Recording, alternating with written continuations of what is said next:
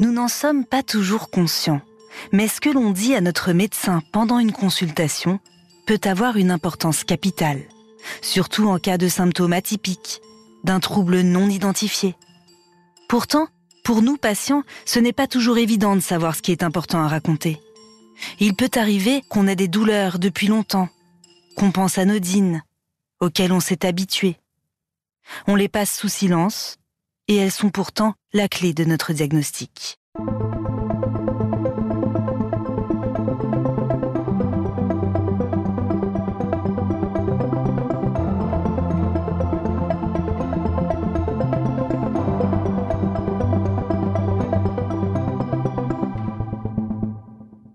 Je suis Éléonore Merlin, journaliste à RTL, et vous écoutez Symptômes. Dans ce podcast, des médecins me racontent le cas le plus marquant de leur carrière. Un patient aux symptômes mystérieux, parfois jamais vu ailleurs, et pour lequel ils ont mené l'enquête. Dans cet épisode, Géraldine Védren, cardiologue spécialiste des troubles du rythme cardiaque, me raconte l'histoire d'un jeune patient aux symptômes aussi graves que déroutants.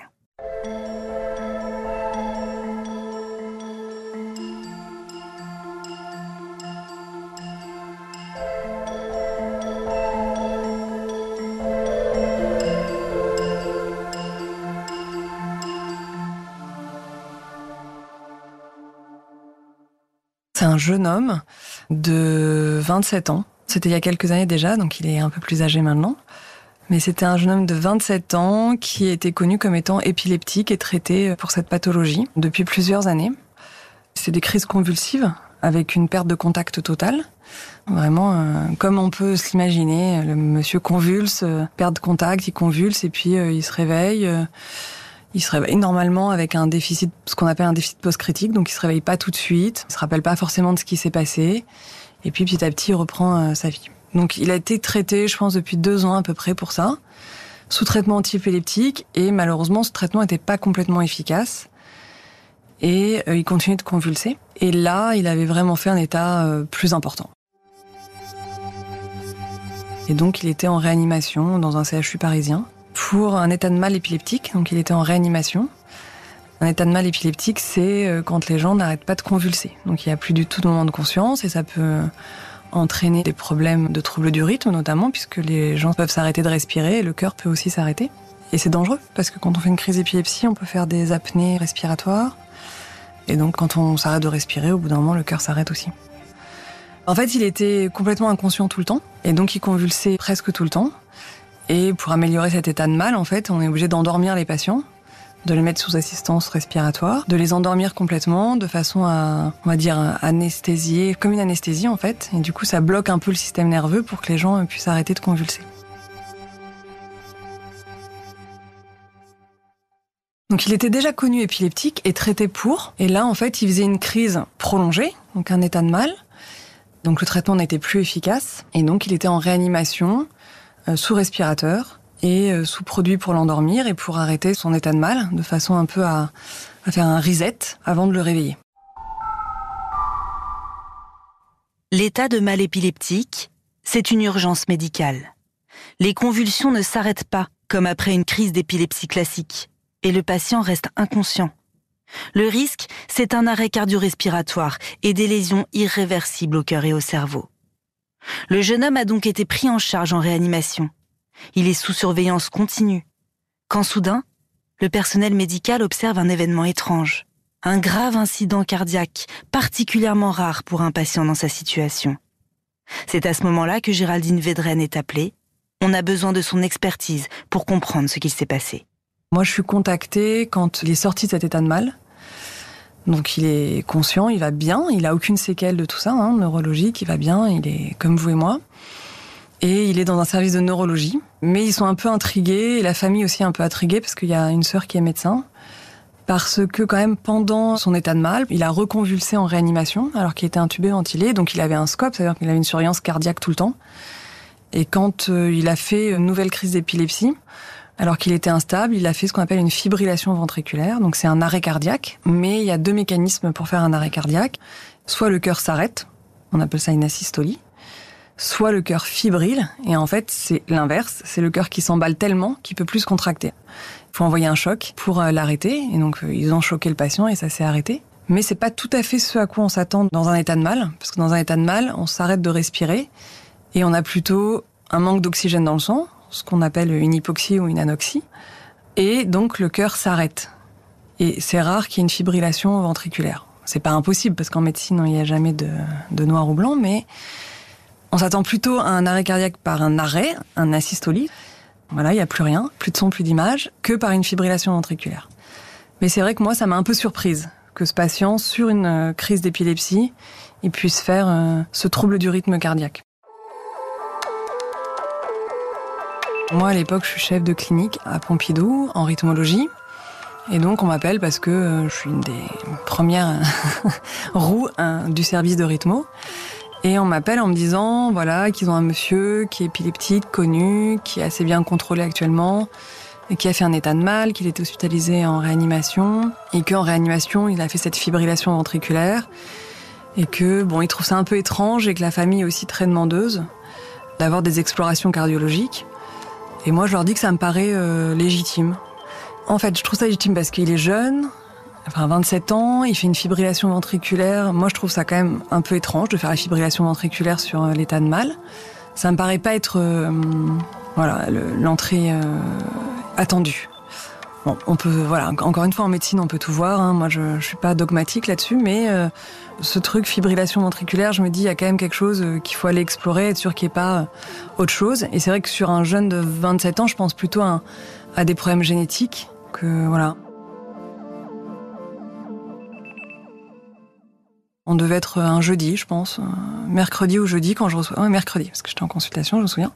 Et donc, euh, je lui dis que s'il va bien, on pourrait le prendre en cardiologie, en rythmologie, pour lui faire quelques examens, pour vérifier quand même euh, qu'il n'y ait rien de spécial au plan euh, rythmologique, être sûr qu'il puisse pas avoir des troubles du rythme en plus de son épilepsie. Et donc voilà, le problème c'est qu'on n'a pas trop de place. Moi, je suis de garde le samedi, donc je me dis on va le recevoir le samedi pendant ma garde. Je serai tranquille, je pourrai m'en occuper tranquillement. Géraldine Védrenne se prépare à recevoir le jeune homme. Elle veut du temps, de la disponibilité, car son diagnostic s'annonce complexe. L'énigme est la suivante. Comment expliquer cette fibrillation ventriculaire?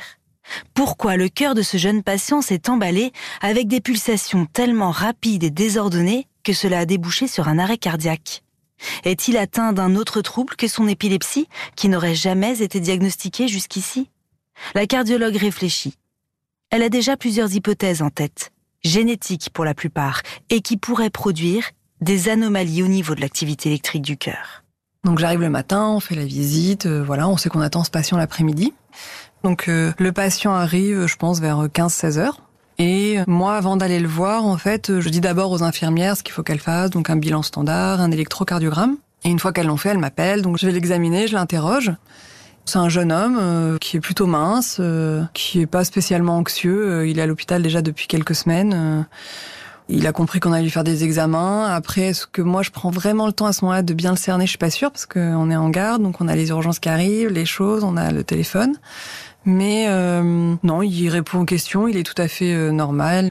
Il me donne l'impression d'un jeune serein. Quand on l'interroge, c'est très systématisé. Hein, vous savez, en cardiologie, est-ce que vous avez des essoufflements? Est-ce que vous avez des douleurs dans la poitrine? Est-ce qu'il y a quoi que ce soit, des palpitations, des choses comme ça? Et lui, il me dit juste, de temps en temps, j'ai des oppressions dans la poitrine. Il n'a pas d'antécédents particuliers mis à part son épilepsie. Et il est tabagique. Il fume un peu, il doit fumer 10 cigarettes par jour. C'est pas une, voilà, mais il est quand même tabagique. Donc je sors, je vais voir l'électrocardiogramme et sur l'électrocardiogramme, il y a un petit, euh, on va dire une petite particularité qui est assez fréquente. On voit ça assez fréquemment chez les jeunes gens et encore plus chez les jeunes gens minces. Il a ce qu'on appelle un bloc de branche droit incomplet. Donc c'est une particularité sur l'électrocardiogramme où l'aspect de la contraction du ventricule a une morphologie un peu particulière. Donc c'est bénin 99% du temps, mais on peut voir ça dans les syndromes de Brugada.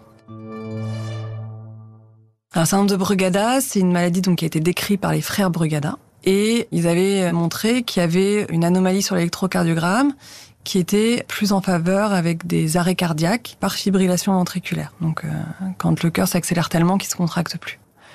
On ne sait pas encore tout hein, sur ce syndrome de Brugada, on en sait de plus en plus. Mais euh, pour faire simple, on va dire que c'est une anomalie de ce qu'on appelle les canaux sodiques, qui, euh, qui sont des canaux à l'intérieur du cœur qui permettent le transfert du sodium des vaisseaux sanguins jusque dans les cellules et qui vont permettre avec ce transfert de sodium de faire un transfert d'électricité et d'avoir donc la contraction cardiaque qui se met en place. Donc il y a sûrement d'autres choses qui rentrent en compte dans le syndrome de Brugada, mais globalement c'est ça.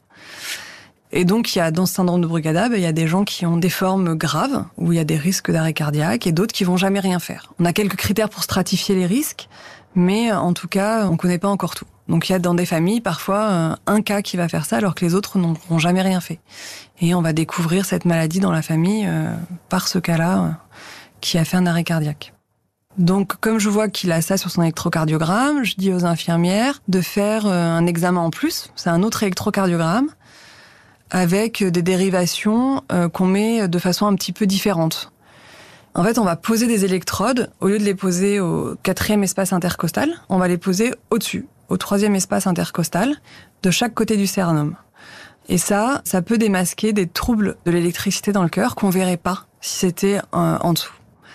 Donc ça peut nous donner des arguments en plus pour dire si c'est un syndrome de Brugada ou pas. Donc je leur demande de faire ça et en attendant, je repars à mes occupations, je vais voir aux soins intensifs, on avait eu une entrée et voilà. On est un peu débordé, même si j'ai un interne qui s'occupe des choses, il faut quand même tout vérifier. Et je dois revenir une demi-heure, trois quarts d'heure après. Une demi-heure après, elles ont fait l'électrocardiogramme quand je reviens, et puis il ben, y a rien de spécial. Euh, ça démasque pas de syndrome de Brugada. Bon. Là, Géraldine Vedren est vraiment étonnée. Responsable de nombreuses morts subites en France chaque année, le syndrome de Brugada cochait pourtant toutes les cases, avec des troubles du rythme cardiaque et notamment des fibrillations ventriculaires. Alors, vers quelle hypothèse se tourner maintenant? J'imagine la cardiologue dans sa salle de soins, avec toujours dans les mains cet électrocardiogramme qui ne montre rien.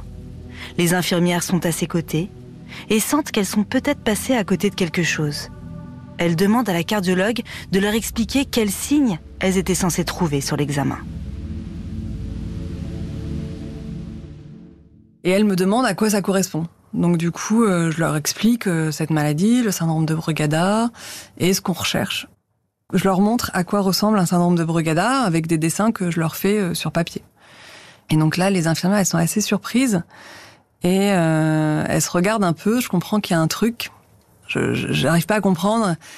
Il y a quand même une des infirmières qui me dit attends, je vais te montrer quelque chose. On a fait un électrocardiogramme, mais il est bizarre. On pensait que c'était du parasite parce que les électros peuvent être parasités. Hein. On recueille des signaux très fins.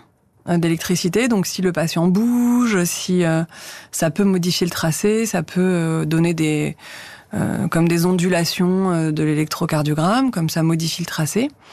Donc elles m'ont dit écoute on avait ça, mais je crois qu'on l'a mis à la poubelle, mais c'est un peu bizarre. Donc on va chercher dans la poubelle, on retrouve cet électrocardiogramme qu'elles ont jeté parce qu'elles croyaient vraiment que probablement le patient avait bougé, respirait trop fort, ou je ne sais pas. Et quand je le regarde, il y a une vraie modification qui ressemble beaucoup à un syndrome de Brugada et qui est pas du tout du parasite en fait. Et c'est vraiment une anomalie électrique euh, évidente. Donc du coup, moi, je reviens voir le patient pour savoir ce qui s'est passé au moment de ce tracé parce que je suis un peu intriguée.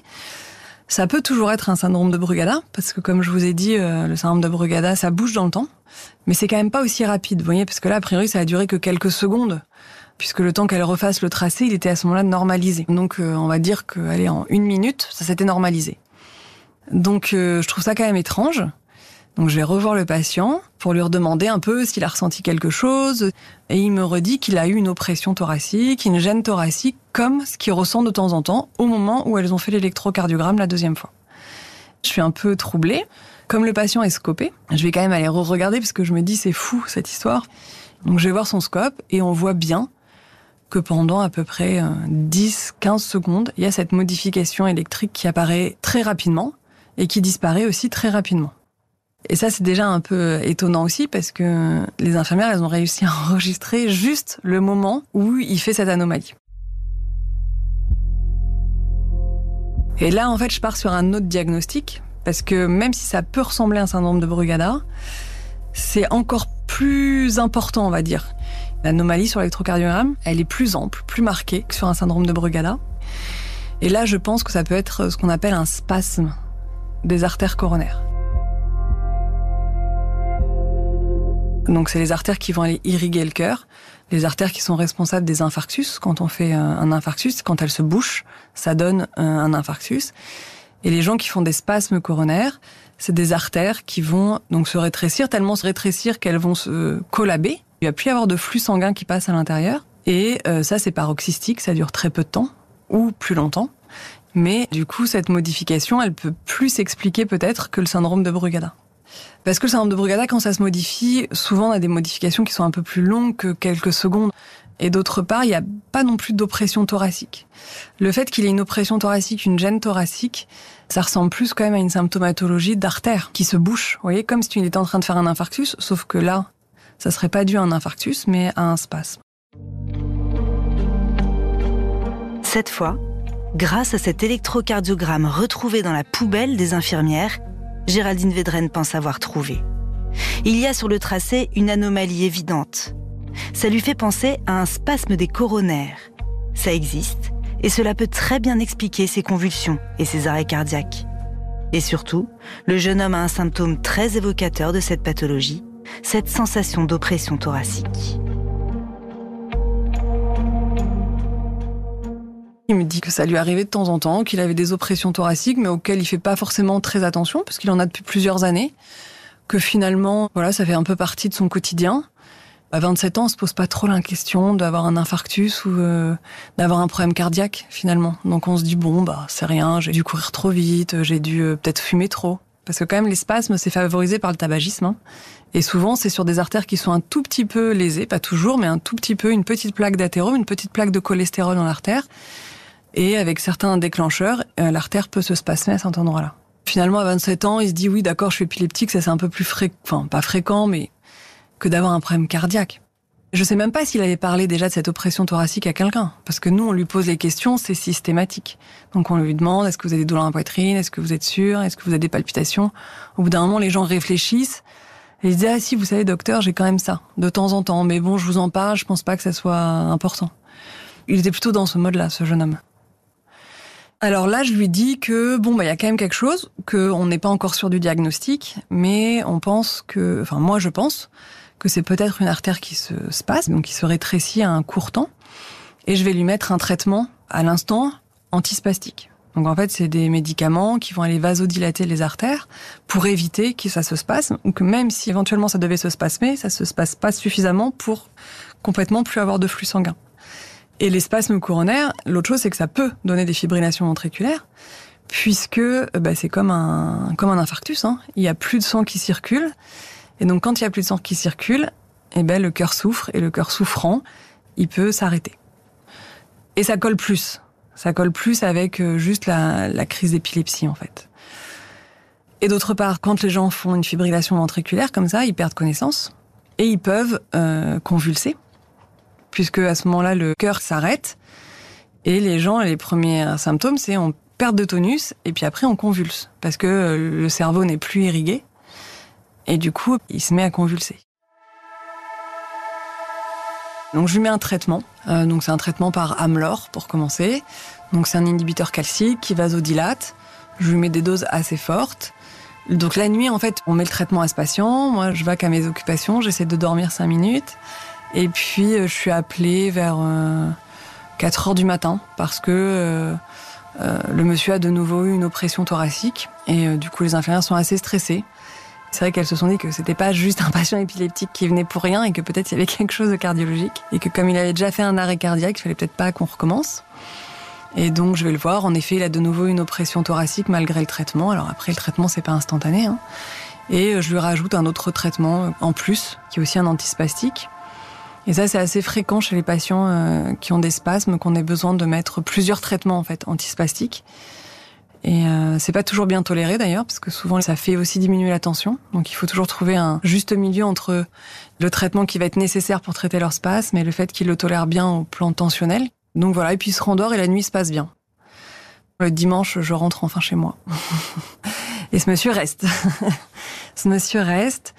Et euh, on veut avoir le diagnostic de, de, son spasme, même si on est tous à peu près d'accord sur euh, le fait que l'électrocardiogramme plus sa symptomatologie est assez évocatrice, plus la fibrillation ventriculaire qu'il a fait en réanimation. Mais on lui fait un examen qu'on appelle une coronarographie. Donc la coronarographie, c'est un examen qui est invasif pour aller voir l'état des artères coronaires. Et euh, nous, sur la radio, on voit comme une moulure en fait. Ça fait comme une moulure des artères, et on peut voir si un, elles sont euh, abîmées ou pas, donc comme dans les gens qui vont faire des infarctus. Deux, si elles se spasment de façon spontanée, ce qui peut arriver. Parce que quand on injecte un produit, ça peut se spasmer, sans forcément que ça soit euh, pathologique, d'accord? Et puis chez ce patient-là, on va faire ce qu'on appelle un test ométergin. Donc on va injecter un produit qu'on appelle le métergin dans les coronaires et si elle se spasme de façon significative, ça va nous donner le, diagnostic. Donc on lui a fait la coronarographie. Il n'y avait rien de spécial. Et puis quand ils ont injecté euh, le métergin, les, les artères se sont spasmées, notamment la principale artère, ce qu'on appelle euh, l'artère interventriculaire antérieure, l'IVA, qui s'est spasmée avec les mêmes gènes thoraciques qu'il a retrouvés. Le spasme était assez soutenu et ils ont dû mettre un médicament pour lever le spasme. Donc on avait le diagnostic. En fait, ce monsieur n'avait pas de syndrome de Brugada, mais il avait un angor de Prince-Metal, donc des spasmes coronaires, qui donnaient de temps en temps comme des infarctus, et donc un arrêt cardiaque. Le diagnostic est posé. Jusqu'ici, les médecins avaient toujours pensé à une forme sévère d'épilepsie. Mais le jeune homme souffre en réalité d'un angor de Prince Metal, aussi appelé angor spastique. Ses coronaires sont en parfait état, mais des spasmes les contractent et les font rétrécir brutalement. Cela gêne l'oxygénation de son cœur et de son cerveau et provoque ses convulsions, puis ses arrêts cardiaques. Ça expliquait en fait toute la symptomatologie. Donc ce patient, il a été traité et 15 jours après, on lui a refait un examen euh, sous traitement cette fois pour voir si le traitement était efficace. Et à ce moment-là, il n'était pas tout à fait efficace encore. Et euh, donc, euh, lors de la troisième coronarographie, après un traitement qui a été largement majoré, parce qu'à ce moment, il avait trois médicaments contre le spasme, il y avait plus de spasme. Et lui, il disait qu'il avait plus de symptômes. Donc, il était bien. Et on a pu arrêter euh, les antiépileptiques. Il avait plus de douleur dans la poitrine, plus d'oppression thoracique, plus de malaise épileptique. Et les traitements antiépileptiques ont été arrêtés petit à petit, hein, parce qu'on peut pas arrêter comme ça. Et, euh, et, là, actuellement, il va toujours très bien, sous traitement médicamenteux. Il a repris une vie complètement normale. Et il a, il est plus du tout eu de crise d'épilepsie, il a plus de douleur dans la poitrine et, euh, et il va bien. Donc j'ai eu de ses nouvelles encore hier. il va très bien. Donc euh, voilà, donc c'était en fait un angor de Prince Metal. Je crois que lui était plutôt soulagé parce que euh, on avait enfin trouvé un diagnostic qu'on avait un traitement, alors que le traitement qu'il avait jusqu'à présent était euh, pas complètement efficace, puisqu'il continue à faire des crises euh, convulsives. Donc il était plutôt rassuré.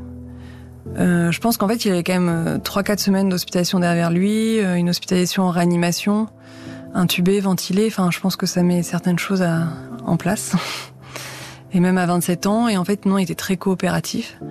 Souvent, on a des jeunes gens à 27 ans, enfin, peut-être un peu plus jeunes, qui sont pas toujours très coopératifs, ils se rendent pas compte du danger, mais je crois que lui, il avait eu le temps de voir euh, que c'était quand même compliqué. C'est un jeune homme très intelligent, donc il était plutôt posé plutôt réfléchi sur ce qui venait de se passer, et il était plutôt soulagé aussi qu'on ait trouvé quelque chose et qu'on ait une solution à lui proposer, pour éviter de, de continuer. Mais c'est vrai que l'histoire est assez marrante finalement des infirmières trop consciencieuses qui pensent qu'il est parasité et qui finalement vont chercher l'électrode dans la poubelle pour faire le diagnostic. C'était un peu le clé du diagnostic du patient, l'électrode de la poubelle.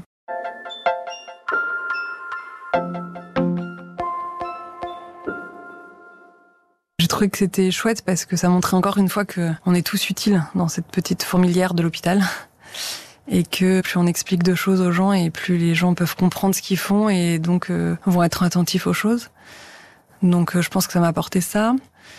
Ça m'a apporté aussi, euh, j'avais entendu dans un de vos précédents podcasts et j'étais d'accord avec la dame, qu'il fallait suivre son intuition. Et moi quand j'ai reçu le coup de fil, j'ai pensé que l'histoire était bizarre. Cette fibrillation ventriculaire avec l'état de mal, pour moi, ça collait pas. Encore une fois, hein, c'est ce que je dis à mes patients et c'est ce que je pense, c'est qu'en médecine, on fait jamais de noir ou de blanc, on n'est pas du tout binaire et donc tout est toujours possible. Mais euh, il y a quand même des grandes lignes de mécanique, de physiologie qui font que pour moi l'histoire elle fonctionnait pas et que je trouvais que c'était un peu bizarre. Donc je dirais de suivre l'intuition qu'on a et puis d'aller chercher après de pas rester euh, sur ce qu'on nous a dit. Voilà, mais c'est plutôt un beau travail d'équipe je trouve avec euh, le personnel paramédical et, et ça c'était ouais, c'est surtout ça en fait. Entre services avec tout le monde en fait, c'est vraiment le, de montrer que ben on est toujours plus fort en équipe que seul.